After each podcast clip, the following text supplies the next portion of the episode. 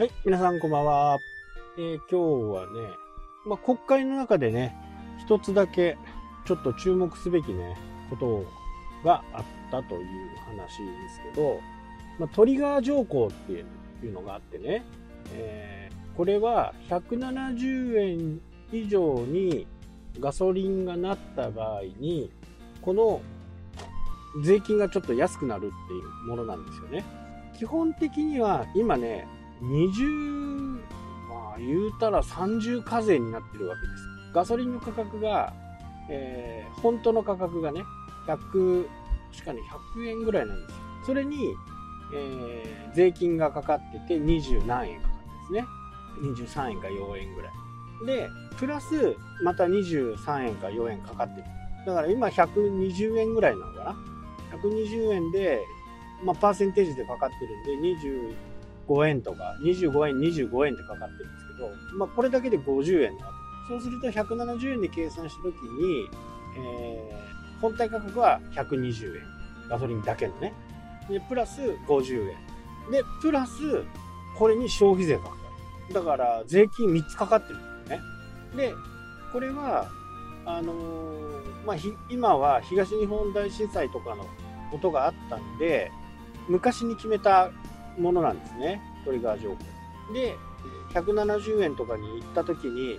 いやいや、これはね、あの東日本大震災のこともあるんで、その復興支援として、このお金も使えますっていうことになってるんですね。だから政府としては非常に苦しい今、東日本大震災の件もだいぶ復興が終わってきて、まあ、まだまだですけどね。で、その25円分が、復興税としてね、復興のための税金として使われたんだけど、まあ、これもなかなか言い訳が厳しくなってきた。ということで、岸田さんがね、珍しくね、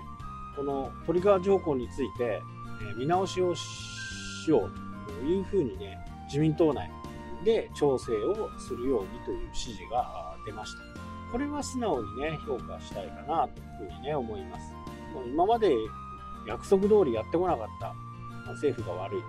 結局ね、あの岸田さん自体もね、まあ、増税とかね、いろいろ言われてますけど、結局は官僚にやられたっていう感じですね。で、税金がね、あの収益が上がってきてるんで、税収入が上がってきてるんで、それを還元しますって言いましたよね。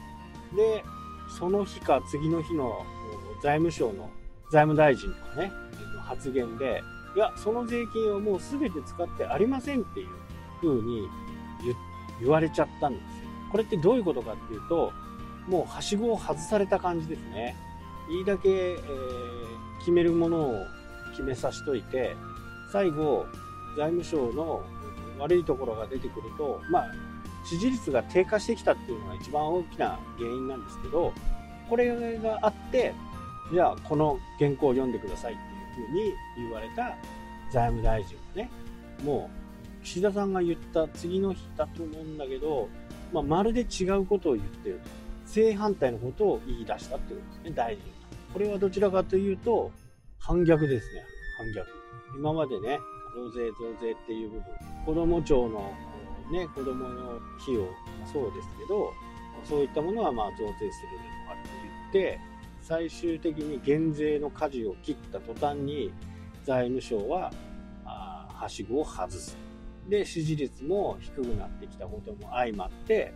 まあ次なる選挙じゃ勝てないと。もうこいつじゃ勝てんという風になったわけですね。だから、まあ、岸田さんとしても、このトリガー条項っていうのを外すようなね、ことを考えてくる。これまた反撃したわけです。これを続けるのもね、結構無理があるんですよ。ね、170円以降になると、その25円分は安くするって言ってたものが、いつまで経っても安くならない。まあ皆さんご存知だと思いますけど、日本の高速道路って、将来的にはね、これ全て無料にするっていう風に、初めね、やるときに決めたわけですけど、まあいつまで経ってもこれは無料化にならんと。まあこういったことをね、政府は結構やるんですよね。で、あれですね、根室の方まで多分あと2年ぐらいで函館から、まあ函館は途中高規格道路ですけどね、えー、まだあそこは開通しなしてないんで開通する。まあ途中一般道も走って高規格を走って一般道に出てそこから高速ですね。7 A ぐらいからちょうどあの大沼公園あの辺から高速に行ってと、えー、大きな町で行くと、まあ、訓練長万部室蘭苫小牧でそこから少し北に上がって千歳、えー、そこからと締めカップ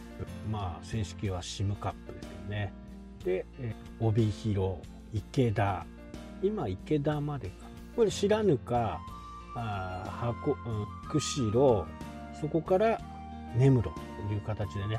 この辺も一本につながると、まあ、総距離にしたらどのくらいあるのかね、まあ、優に300キロあるんでそれでもね高速道路がつながることま物流の部分に関してはねすごくいいんで稚内の方はどうなってんのかな。根室根室ね名寄ぐらいまでは多分来てると。まあ